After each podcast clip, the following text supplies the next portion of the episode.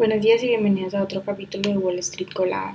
Hoy viernes 14 de abril los futuros del Dow Jones subieron un 0.1%, los futuros del S&P 500 bajaron un 0.08% y los futuros del Nasdaq bajaron un 0.60%, mientras que los futuros del petróleo bajaron un 0.2% a 87,22 dólares el barril y los futuros del Bitcoin subieron un 1.50%. En las noticias de hoy, bueno, la temporada de earnings inició esta semana y hoy grandes de los bancos regionales presentaron sus resultados. JP Morgan, que cotiza con el ticker JPM, registró ingresos récord impulsados en gran parte por la subida de las tasas de interés. Los ingresos netos aumentaron un 50% con respecto al año anterior.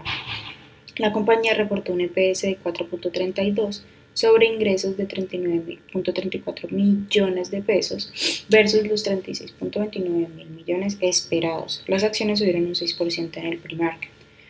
Wells Fargo, que cotiza con el ticker WFC, también se benefició de la subida de las tasas de interés. La compañía dijo que los ingresos netos aumentaron más del 30% en 5 mil millones, de dólares durante el primer trimestre. La compañía reportó un EPS de 1.23 sobre ingresos de 20.73 mil millones de dólares versus los 20.8 mil esperados. Y las acciones subieron un 3% en el pre-market. Por otra parte, Citigroup, que cotiza con el ticker C, también superó la expectativa de los analistas. Los ingresos se situaron en 21.45 mil millones de dólares versus los 19.98 mil esperados y, las acciones subieron un 2.5% en el pre-market.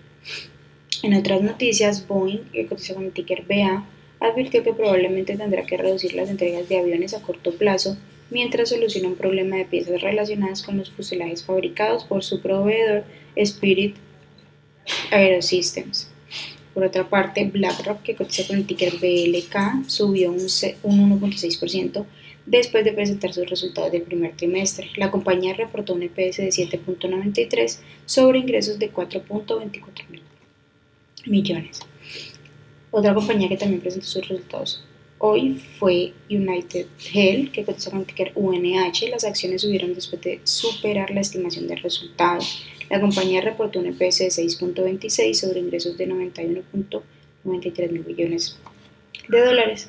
Por otra parte, Amazon, que cotiza con el ticker AMZN, subió un 3% desde ayer después de que su CEO Andy Jassy anunciara en su carta anual a los accionistas que la unidad de computación en la nube de la compañía utilizará un conjunto de herramientas conocido como Bedrock que ofrecerá a los clientes la posibilidad de utilizar modelos funcionales es decir, tecnologías basadas en inteligencia artificial construido por las startups líderes de, la, de este sector con sus propios datos para crear un modelo que necesiten en el momento sin tener que invertir directamente en servidores externos.